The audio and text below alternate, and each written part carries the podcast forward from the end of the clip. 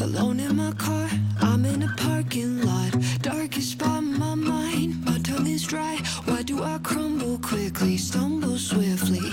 Cursing myself, I burn the furniture. A million times in my head, I'm feeling low, got nowhere to go, but back up again. You gotta get bruised before you get mad. You gotta fall down before. 嗯，大家好，今天我们聊东京奥运会。但是在正片开始之前，我有两句话要跟大家说。因为奥运话题是我们策划的一个系列节目，在筹备的时候，我们采用的是一个集中选题、集中录制的模式。也就是说，一次我们可能会录制多期节目。至于上线顺序呢，我们会根据具体的情况来做具体安排。就会出现一个问题，有的时候先录制的节目，我们却放在了后面发，因此大家在收听的时候可能会感觉到一些时间上的混乱。嗯，请大家不要见怪，我们保证这个不会影响大家的整体收听效果。OK，那我们就正片开始，我们聊疫情对奥运的影响。大家好，这里是越 Talk 越野的越野 Talk，我是深交。我是园子，我是胡老师，哎，对，哎，胡老师这次表现不错、啊，不错不错不错知知道自己克自己了。就是我们给你的定位是，呃，客座主播也是主播，主播的那个义务里面包括自我介绍 非 Q 自我介绍是吧？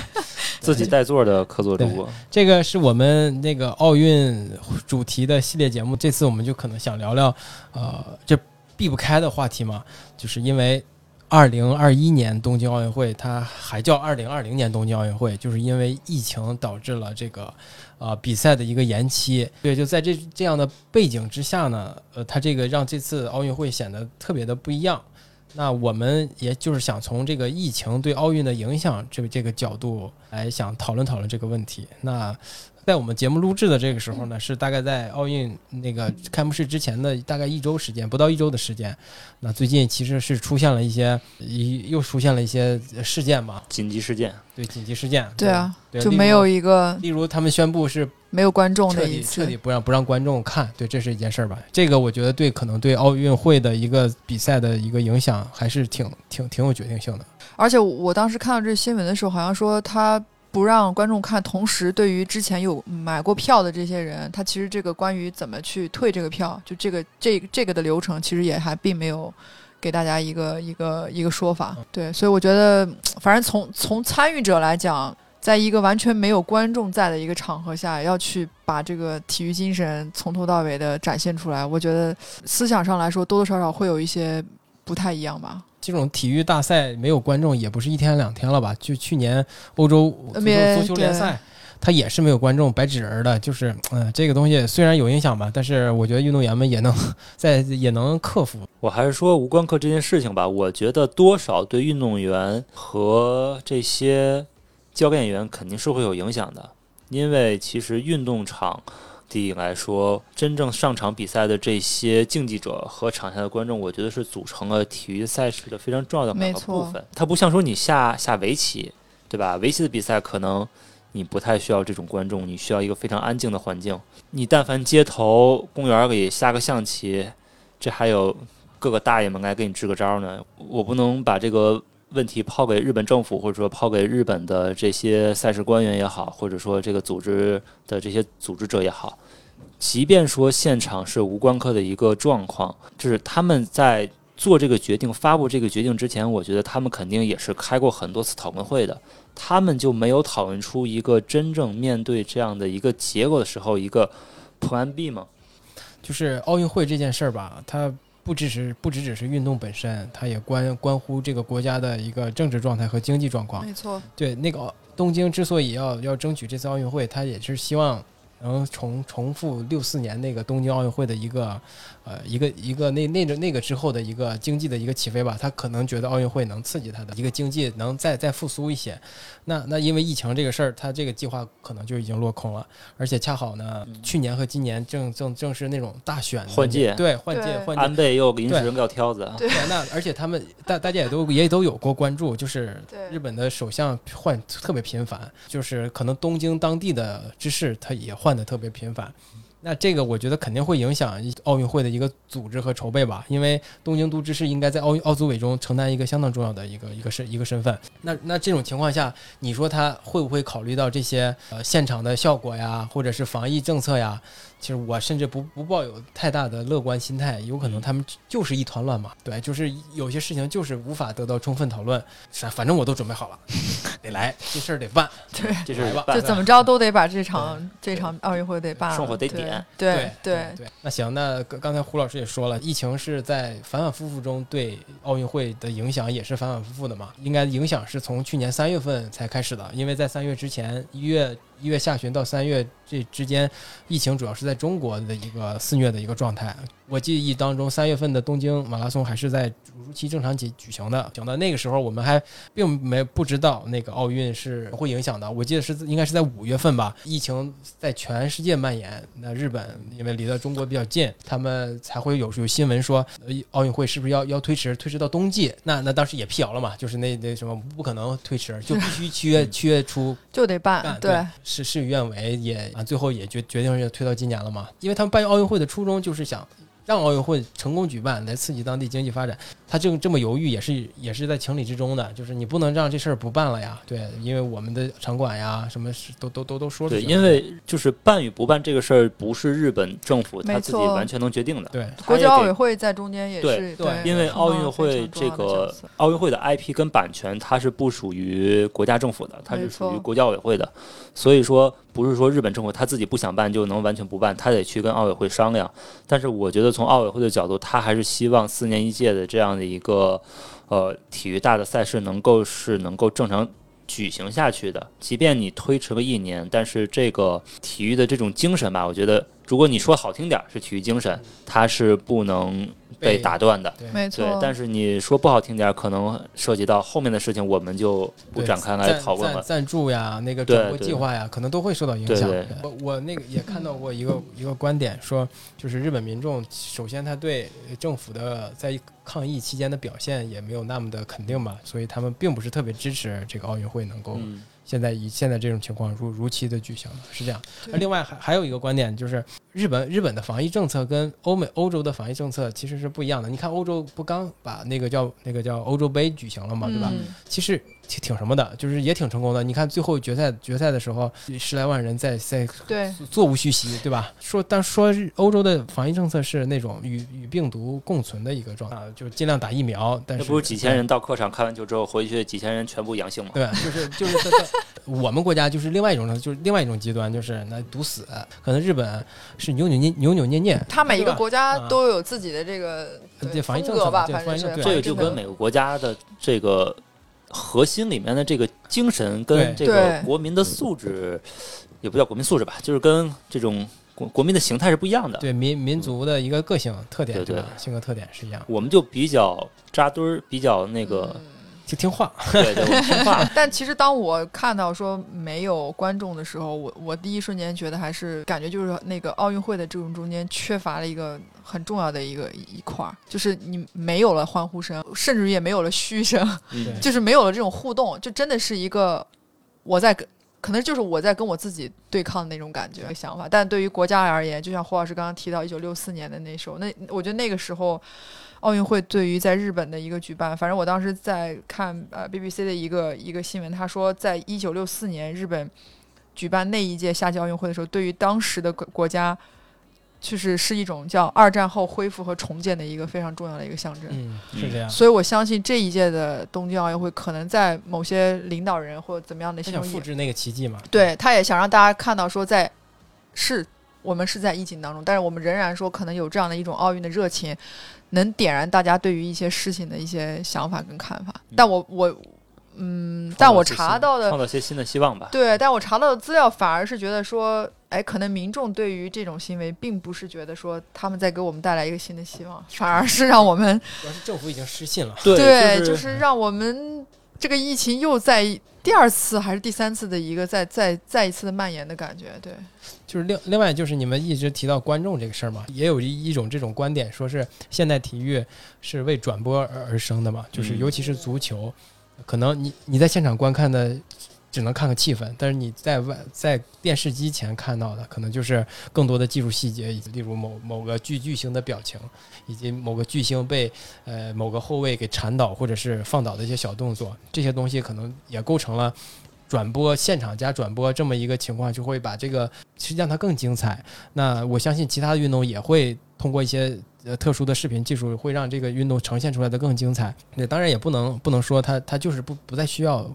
嗯从起码从观众角度来说，我们可能还是应该有有可能还是能看到一如既往的高水平的一个竞技嘛。那可能是对运动员本身来说，他们感受不到现场的人的一个激愤的一个嗯情绪对他产生的一个刺激，会影响一些竞技竞竞竞技性嘛。所所以这个东西怎么看呢？就是因因为我们有了转播技术，让让体育运动或体育赛事变得更加精彩。那但是因为我们没有观众，可能会反作用于让让这个运动员并不一定能点燃起自己的情绪。总之肯定是会有影响的。对，无非还真的是说，对于就是东京，对于日本，然后对于真正说之前买了票想要去看这些项目的这些人来说，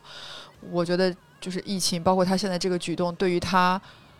可能对于奥运的这份感情，应该多多少少会有一些影响。日本是中间有过一段时间，他们是发了一些的那个消费券，就鼓励大家去去出行，就他们有些这种经济刺激刺经济的刺激刺激计划。但是随后呢，就是一波疫情就起来了。听那个评评论啊，说是他们的票仓有有相当一部分在旅游业，啊，旅游业那也相当相当大的从业人员，你如果让他们这个行业死掉了，那你下届选举的时候可能就会有一些非常大的影响。那所以他们就会做一些这这样的事情。我你奥运会，我觉得是同样的道理。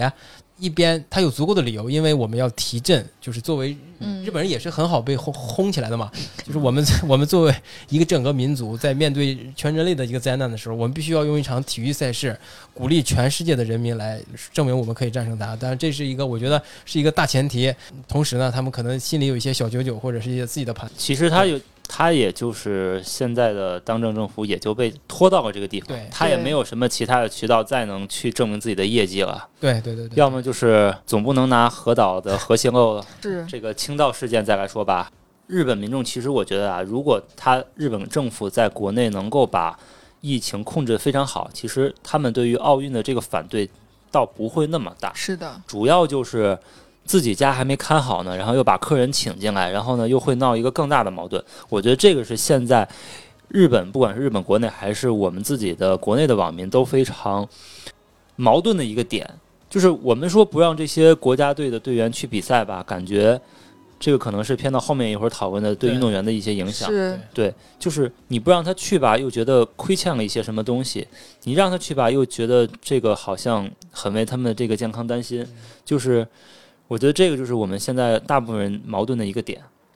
但是现在已经就下周马上就要开幕了，就箭在弦上了，对对吧？就是这些问题已经不需要被考虑了，是 对，已经都去了，运动员们都去了，对吧？对，陆陆续续都差不多都到了。只不过就是日本的这种心态，我觉得他想用一场奥运会来提振整个的国家情绪或者是经济，这这不切实际的啊！我我个人觉得，就是你看一九六四年他能能够产生那么深远的影响，肯定是是有二战的基础。对有些积累，就会有些前提让他他应该那样，就去万众一心，就就要发展经济，那可能还有美国的支持什么之类的，美国的远东政策就要支持呃日本要要要要起来嘛。那我们中国二零零八年，我觉得也是一个节点，对吧？是因为我们改革开放三十年 积累了，对吧？就是各种实验已经做好了，就就各种制度保障已经有了，那。那因为有这么一个契机，把全国人民团结起来，激发起激发一些那个情绪，那自然就起来了。对，但是你看现在那日本，那你疲软了这么多年，对吧？那他有什么前前提或者积累呢？让让让全国人民能能干什么呢？我觉得甚至这次都有一个分化的作用。这也就是他们的最后一根稻草。不仅是观众吧，现在还有一个就是日本网民比较讨论比较多的一个点，就是关于天皇。嗯天皇要不要出席开幕式讲话？对，这也是因为按照传统呢，这种大的场合，天皇肯定是要出来讲一讲对的，现在天皇的态度，我看新闻是说，天皇打算自己出来讲话，然后都不带太太了。回去自我隔离。然后还有我好奇的一个点啊，就是因为我们第一期其实讲到了，园子作为北京奥运会的现场的演职人员，他是有这种现场的体验呢，包括他离各个国家的运动员都非常的近。但是呢，现在日本的这个开幕式的情况，我们现在没有看到有任何相，至少至少我自己吧，我自己没有看到任何相关的这些信息的透露。对，然后大家也都知道，一般就是先是表演，然后是运动员入场入。场，嗯，然后我也很难想象运动员入场这个画面，每个国家能够派出多少运动员，像是我们中国、美国，然后对俄罗斯这种人数又比较多的这种这种就是人运动员比较多的国家，然后呢能派出多少人参与？到了现场之后，大家戴不戴口罩？然后呢，站的这个是不是要有保持社交距离？这个是我自己比较好奇的啊，就是关于开幕式这一块儿。呃，对这个场景真的是值得对，我觉得可以值得想想象一下有一个对，想象空间。如果你想象像是二零二零年的上海马拉松那样，在起跑线之后呢，每隔一米每隔一米都画一个点儿。点儿，对，我不知道日本如果东京奥运会开幕式是这样的话，我觉得也倒是挺特别的一个画面。对，首先啊，我想，我想，我 想先说一句，就是我我我我我有看到，就是中国队已经做了自己的口罩了嗯啊，那个颜色当然还是原来的那个推黄墙的颜色，红是吧？今晚就吃这道菜。所以我估计这个口罩是绝对不能摘的。对，对这个安全距离，我相信应该肯定也会有，但我猜测，我觉得每个国家队的运动员应该都会去。这里面其实可以插播一个知识点啊，就是其实大家能够看到的，在开幕式上出场的那些运动员，其实基本上算是就是提前批次去的，但是并不是一个国家所有项目的所有运动员都是在同一时间出发，嗯，没错，基本上。如果按照以前奥运会的一些情况来看，有很多项目运动员他是在比赛前很短的时间内，他才会从当国飞往比赛国。但是因为今年这个情况比较特殊，我觉得这个就是可能间隔的这个距离会会更短。比如我们比较熟悉的长跑马拉松，日本名将大破节，现在还在美国还在美国，回不去了。而且我觉得他有可能不一定会飞东京，有可能直接飞札幌他有可能会，尤其是这种算是比较精英的运动员，他们可能会尽量缩短这种与外界接触的时间，然后只留一个很短的能够保持自自己的这个经济状态的一个时间。那胡老师说到了运动员，就是你看我们聊的都是一些大的东西嘛，就是可能对一个国家或者是对一个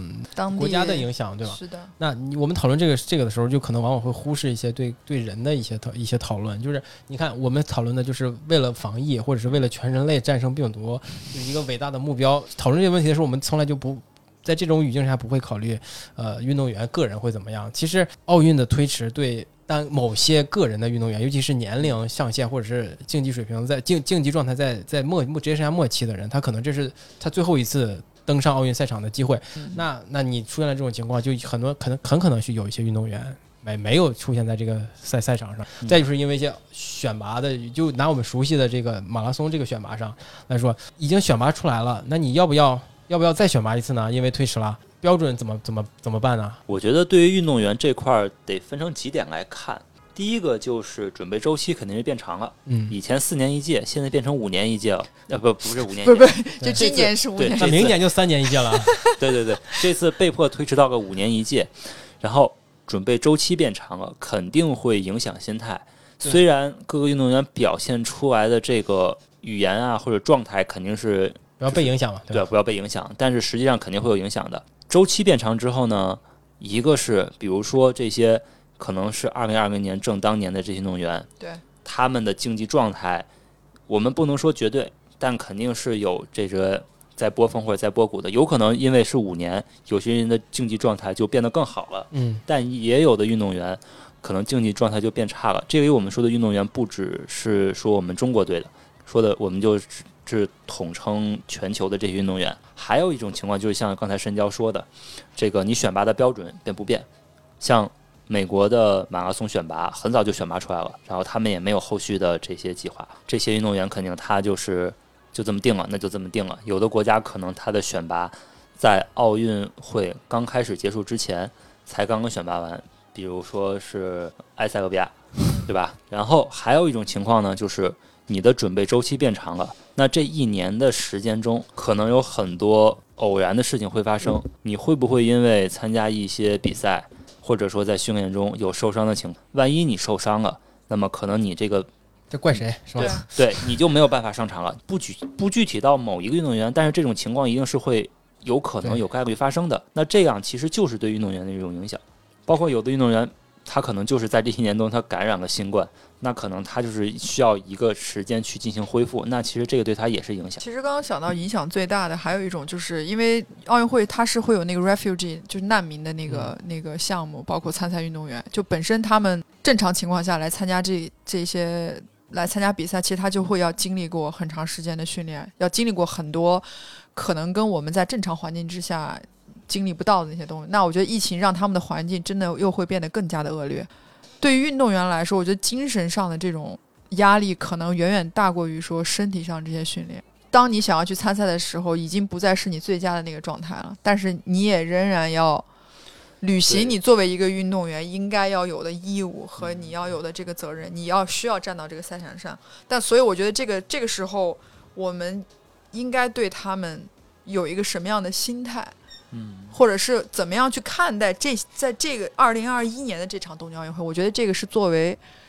疫情下的观众来说，是一个对，这是一个要思考的一个一个点。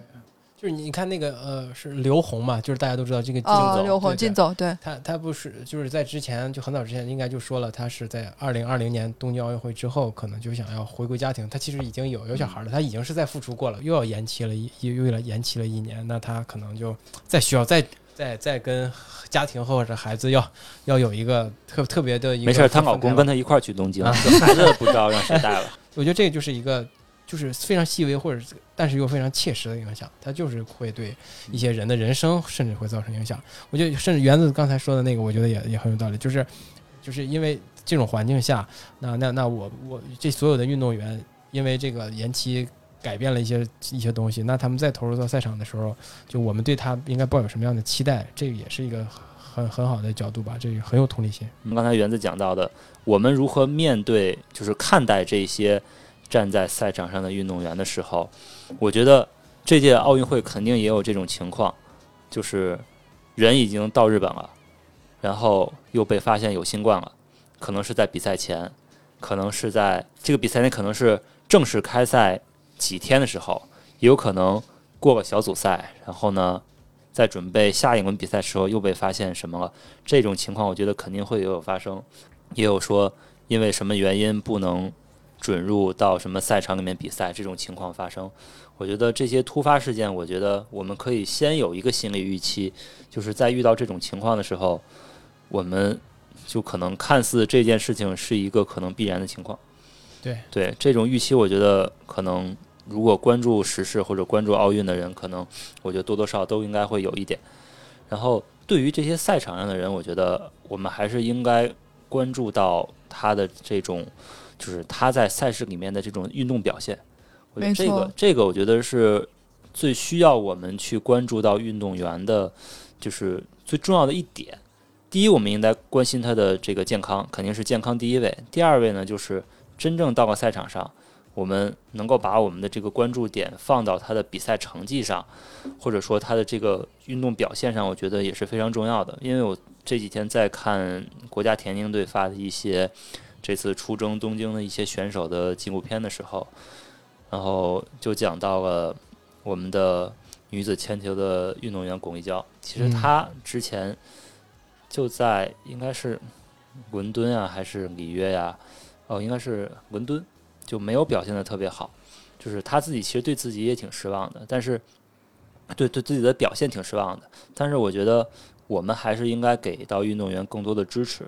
就是他不管是表现的好与不好，我们应该还是给到他们更多的关心或者这种鼓励。我觉得他们能够代表国家去出战，我觉得这一点就已经非常非常的是难得了。就是他代表的不只是自己，代表的是中国队，代表的是我们整个的这些中国的国民。我觉得这一点就是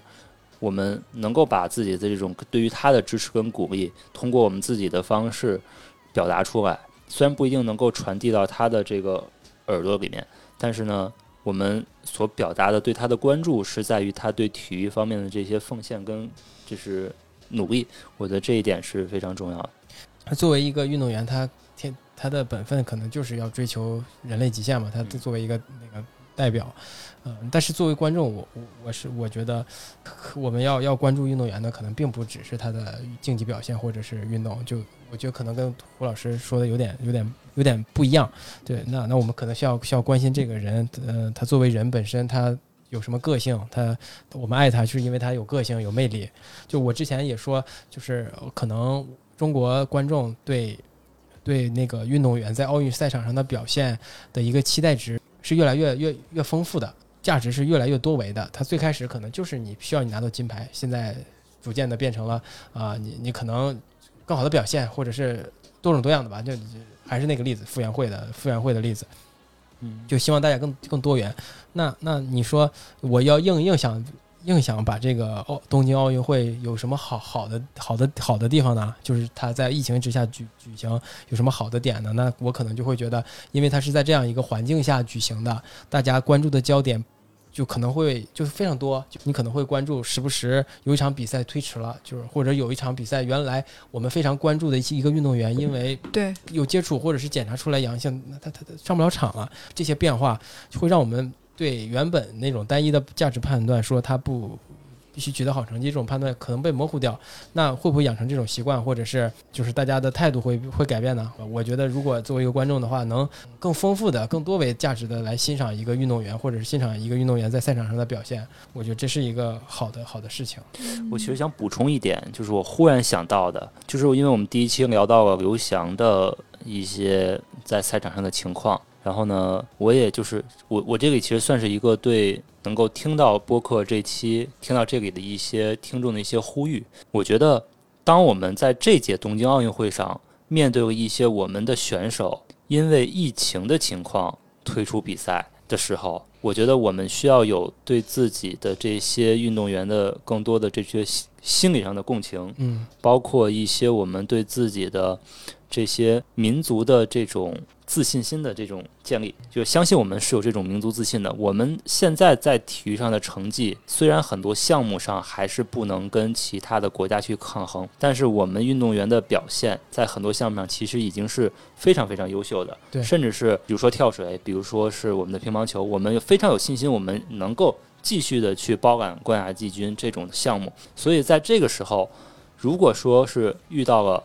我觉得这种情况可能还会有说，不只是像刘翔那种因为个人原因退赛，有可能是整个队伍，尤其是像一些团体项目，嗯，对吧？有可能不是因为我们自己的运动员的情况，有可能是我们要跟某一个队去比赛的时候，可能这个队里面有阳性的，但是我们从队员队员的这个健康考虑也好，我们决定说这场比赛我们不参加的时候，我觉得我们需要有对这些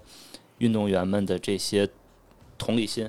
就是我们能够理解他们为什么不去参加比赛，为什么在这个这么大的一个体育的盛世上面，我们不去选择争夺这一枚奖牌或者金牌。我觉得当他们从这个角度考虑出发的时候，我们应该给到他们是支持，而不是在背后去指责他们。你们没有代表中国去站在最高领奖台。我们在这个时候，在今年这种特殊的情况下，不能只考虑体育精神。因为就像刚才胡老师提到的那个巩巩立姣，嗯对吧？因为我觉得所有的能站上奥运会的这些运动员来说，其实他们都是一个在与时间赛跑的一个人，因为时间越长，他的年纪就会越大，他的运动表现、竞技表现一定会跟之前是会有很大的不一样的。这个我觉得无关乎他。训练周期有多长或怎么样？因为这个是一个很生理生，就是生理的一个一个状态，就是一个随着年龄变化会发生变化的的这个情况。尤其是在他在进行一个非常高强度的训练状态之下，他最好的时候一定是他自己其实心里也有这个数的。那你刚刚说到那个巩立姣，就让我想到我们这次也会出战那个苏炳添嘛，嗯对吧？因为他其实，在二零二零年来说，我觉得对于短跑运动员的他来说，其实嗯，理论上来说，应该是他准备好。差不多去拿到一个很好成绩的时候了，但是确实是因为一种各种各样的原因，他又有他的腰伤，然后他腰伤又一直在复发。那疫情这个情况之下，他又没有办法说达到原来他想要的那种训练量，但他的伤病却一直还在伴随着他，所以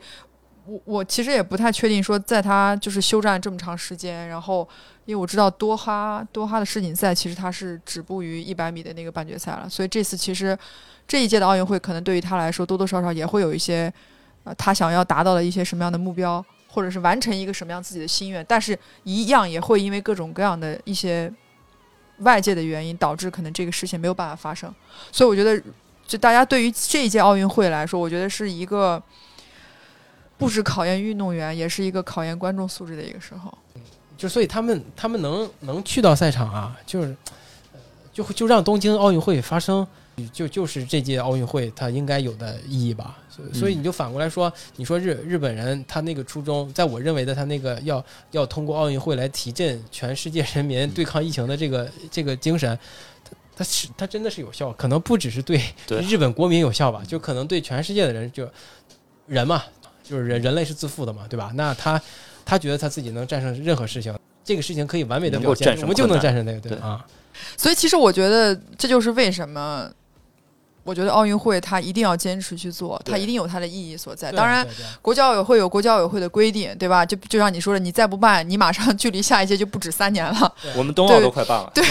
就就像你说，就是冬奥的日程都已经排好了，就不管你，你就算不做，那冬奥会正常会按照它的走。那你说真的有人就是谁会愿意说在这个中间缺了这一个好不容易拿到的这个资格就不办了吗？但是他举办就一定，我觉得他一定会有他的意义所在的。这个意义可能对于当地就现在的日本人会觉得说，现在防疫是最重要的一个原因。你让全世界各地的人都来了，对吧？就就是在我们就像胡老师说，在我们现在还针还没有打，就他们对于疫苗的普及率还没有到我们，我觉得连我们一半儿的这个都没到的东情况之京奥运会下之后，然后让日本不一定学学我们中国。翻回来再吐槽日本政府日本政府的防疫政策嘛，我你从日本飞飞到国内，呃，你是需要七加十四再加七这么一个、对一个一个什么一个隔离或者是一个一个隔离政策对，那你从这儿飞飞到日本呢，就你到机场你要有一个什么类似于文件的一个东西，他说你是否愿意签署这份声明，以配合我们进行防疫政策的一个一个制定。你如果同意，好呀，那你就来跟我们隔离；如果你不同意，你就可以走了。他是这么一个套路，你知道吗？那我觉得相当一部分人可能会有一部分人就会觉得，啊，我靠不配合那我对啊对对对对，也没有什么限制做什么，就就这种防疫政策吧，咱不能就榨取人家是否是好是坏，就是人家的理念，就防疫理念就是这样的，那就导致了一些连锁反应，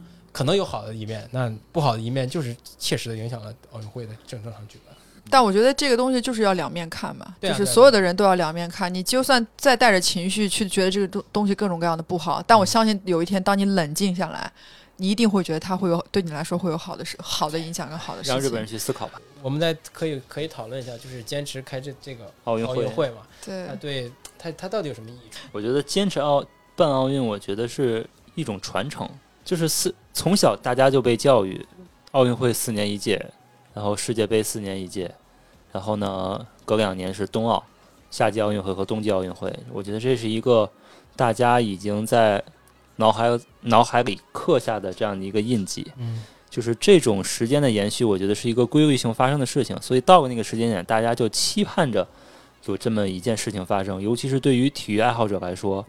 没有奥运会，我觉得就是很难想象是一个什么样的一种感觉吧。对，就是一个盼头吧，我就可能可能如果你说没有了，那也就没有了。但是你回想的时候，会觉得是一种缺失跟遗憾。对所以对规律的中断挺可怕，的。我觉得我们不说对于奥运会的这些参赛的运动员和专业队伍来说怎样，我觉得就从我们自己的这个观众角度来考虑，我觉得这个断了就是一种缺失。前两天看，就是我们在准备这个节目的时候，我看那个新闻，就是说今年的日本东京也是没有国奥村这个，我当时是去了啊，我的视频里面也拍了，拍奥运村了是吧？对，奥运村在青海地区，那楼建的也是挺好的。但是对然后路边停车，我也觉得我的画面里也呈现了。那特别设计的是那种岛式的停车区，然后专门的那个，你看那个长度和它那个空间范围，你就能感觉出那个地方一定不是停小轿车的，是停运动员的大巴的运动员大。大巴的，它已经设计好了，但是有一个什么问题呢？就是晴海这片的所谓的奥运村，它规定的时间之后，它这片房子是会卖掉的。它这个是有一个合约限制的，应该是在这个时间限制，因为奥运会推迟了，所以它这个时间限制，它要交交一定的就是合约的房租也好或者怎么样，它要交付了，那么它就没有办法再把它当成奥运村了。而且你看，这次就我我们二零八年的时候，不就奥大家都住在我们这边的奥运村，就结束之后，其实它也是一个变成大家公共可以买卖的一个。而且我我记得我当时看，就是呃，不管是运动员也好，还是说这个就是运动员的这些教练、领队、国家代表队、国家代表队，他们都会觉得说，奥运村就是有一种。就是像把全世界各地的这些，就是就是可能玩体育的人聚在一起，大家去联络一些感情啊，联络一些什么交流交流什么，嗯，当然战术可能不会聊，但是比如说喝个酒聊个天儿这种，就是就是联络感情的这个这个工作，在奥运村这件这个氛围下肯定还是有的，但是今年他因为这个情况，那可能这个环节他就缺失了。我们假设说，在现在日本的这种情况下，然后呢，日本政府又能把奥运办得还算不错。那可能大家的反馈还不错，从各个国家的这个运动员的反应啊，然后记者媒体的反应啊，然后各个国民的反应啊，觉得哦，你日本在这种情况下把奥运会办成这样也还挺好的，对吧？那可能对于他们来说也倒是一种信心的提升。我我是相信奥运会的这个举办对于当地或者对于我们所有参加的这些国家来，对于全世界来说都都是一个利大于弊的一件事情。还有一个一点是我想引申一下的。就是又拔一个高度啊，因为就是现在大家关注的点是东京奥运会，对，但是紧接着马上了，转年一开年冬季就是我们的冬季的北京跟崇礼合办的冬季奥运会。你看日本现在办的这个奥运会的这个样子是什么样子？防疫情况做的怎么样？然后大家反应怎么样？奥运会之后八月份结束之后，大家肯定会有一个总结。大概是什么样子，在脑海里肯定有一个画面。哎，转年之后，你再回来看咱们中国的冬奥会，不能说百分之百，肯定比这好是吧？我不能说出来百分之百，但我心里面肯定想的是百分之百。你已经完全表现出百分之两百了。对，我们的这个奥运会的情况，肯定要比日本好的。多的多的多的多的多的多，摆摆正心态，摆正。哎呀，不能不能贬低别人，不能贬低别人，不能踩一捧一。对对对，我们只节目节目的这个收听量还是很高的啊！就这个，你是老党员吧？十二年党员，真的十二年党员，一看就是有有政治觉悟的人说。真的就是就是你去对比这个东西，它一定是我们是能够拿出来，对吧？没没错，我们不能说控制其他国家这种疫情的情况，但是只要是你外国运动员进来。我们就我觉我相信有非常就是十足的把握，能够控制住这个疫情不向外传播的，就是小范围控制疫情。行，就就这个这一点呢，就到此为止了，就到这儿了。对对，关于我们的呢，就先说到这，但是没完 啊。紧接着，刚才申教也讲了，虽然东京奥运会从四年变成五年，但是巴黎奥运会从四年变成了三年，对吧？又新一个马上对非常短的备赛周期，对，是的。而且按照感觉好像马上要录那个冬季 巴黎了。这个系列关我们就开始录冬冬奥的专题了。对，然后巴黎，巴黎，你看啊，巴黎在欧洲，这届欧洲杯也是，是，就是整个刚才园子也讲过，欧洲整个面对疫情的它的这个防控的方式跟我们是不一样的。如果按照现在世界疫情这个整体的情况来看，我们没有办法完全的相信说现在的这样整体一个情况对于旅游业的恢复复苏是一个什么样的情况，以及。巴黎，欧整个欧洲，就是欧盟这个，它是其实是所谓的没有国境线的这样一个概念。欧盟整个在控制疫情的一个态度上面的一个情况，我们很难保证说，三年之后的巴黎，那个时候，二零二四年的时候，世界的疫情的情况是一个什么样的状态？是不是能够保证说，也像现在日本这样，或者说你是比日本这种情况更好，还是说更差？我觉得这个两种可能性都是有的，因为现在这个病毒它是在变异的，到了那个时候变成什么样子我们不能确定，疫苗被研制出什么样子也不能确定。所以说，我觉得如果以一个悲观者的心态来看的话，那么巴黎奥运会它不一定能比东京奥运会做得更好。我觉得这个可能是就是交给巴黎政府去，就是法国政府去考虑的一个问题了。就是如果你说。旅游，我觉得肯定是先于所谓的观赛啊，是先一步的。如果旅游业没有办法完全恢复的话，那么巴黎的这届奥运会的观赛情况，对于这个观众的这个情况是什么样的，我觉得也很难说。霍老师一下把这个高度上到了，上到了上到了党员的角度，那就就没法聊了，挑不出不好。这这期节目就是我们也就是分别讨论了一下对疫情对奥运的影响，发表了一下各自的意见。嗯，胡老师高屋建瓴了，总结了一下还说的对对的不对的，大家就多担待。然后大家有什么想法呢，也欢迎跟我们多多互动，说出你的这个自己的想法，我们可以多多讨论。我是特特别希望听到听众在留言中对，有说的错误。没错，有不一样的声音，因为我觉得这个真的是我们也不是专家，我们只对，尤其尤其这一次，其实哎，主要我们这个节目，我们也没有办法把它变成另外一种语言放到其他的国家去，因为我我很想知道其他地方大家其他国家人对于这一届奥运会到底是一个什么样的嗯感受。那我们可能更多现在的新闻上看多的是看到更多的是日本人，对吧？日本当地的这些民众对于奥运会的这个反馈啊是什么样？但其实其他国家的人可能对于这件事情又会是一个不一样的一个一个想法。那我好再多余问你们一句，就是你们个人有没有什么观赛计划呢？我比较想看那个田径马拉松那一场。嗯，田径肯定的，那对，还有还有，当然，当然第二个就是我可能比较想看新入奥的这些项目，攀岩和冲浪。我比较想看的，除了田径之外，一个是公路车，嗯。就自行车，嗯。对，然后公路车跟场地车都还可以，还有就是攀岩，嗯，还有冲浪。对，我我蛮想看那个女足的，因为对吧？我觉得啊女，足也是挺挺挺值得看的吧？对，中我以为胡老师会就着第一期看女足的那个回忆说，我也想看一眼女足女排，女排，啊，女排，你不也看了女足吗？对，我说这一届，哦，对，这届的女排，传统优势项目也哎，不过刚才那个大家都说到冲浪跟攀岩，我就想回说到刚才我们想说第三个讨论那个，就是坚持开奥，就是开这个奥运会的意义。有一个很重要的一点是，我觉得因为奥运会会带起一项运动在一定阶段时间在大众这个普及度的一个推广，所以你像其实攀岩跟冲浪，因为它入了奥之后，这项运动在最起码在中国它的它的发展是非常快的。关注度也会变关注度也很高会很高，所以其实我觉得这也是奥运会对于一项新的运动来说，它是非常这个推广的意义是很很很重的。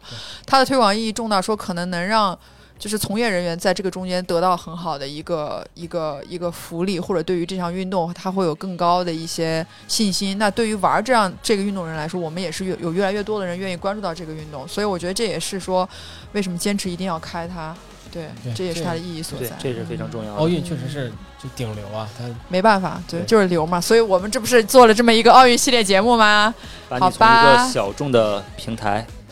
小众的项目拉到一个巨大大众的。话题是吧？对，既然奥运会是大家关注的点，那我们的节目也是以大家随着我们的节目一起关注奥运。对对，这是我们今天的第一集。对，我们就会在整个奥运会期间，我们觉得大概就我按照我们的计划吧，大概会有四到五期，甚至更多的一些就是聊不同面向的一些嗯一些奥跟奥运相关的话话题节。目有可能是跟就是实时发生的一些事有关的，有可能也是像今天这样就是闲聊扯淡的，对，有可能我们还会连线到在现场的人啊，反正就是各种各样的啊话题。会非当然常的丰富。对，对也希望大家听到这期节目的时候，如果你想听到什么呢，你也可以留言告诉我们，我们有可能就会安排一期，对 如果你有什么对于奥运特别的记忆，我也希望说能留留言给我们。对，可以全网搜越野 talk 啊。对，你可以以在任何一个平台，你你习惯的地方都可以留言。我也很希望，就是如果有可能会有曾经我们一起参加过零八年开幕式嗯表演的我的这些同学们，如果有幸有听到的话，我们也来一个相认。对对对，胡老师可能会在，应该是会在所有这些奥运系列的节目中都会出现。对对，但我我之所以说应该是我们保持一个敞开的怀抱，有可能胡老师太忙啊，他哎，来不了是的，。是的，是的，是的 那以上就是本期节目的全部内容，就是欢迎大家在全网各个平台跟音频有关的、跟视频有关的也行，就是搜搜索“越野 talk” 这这几个字就能听到或者是看到我们的节目。对。那我们就下期下期再再见好拜拜再见，拜拜。拜拜。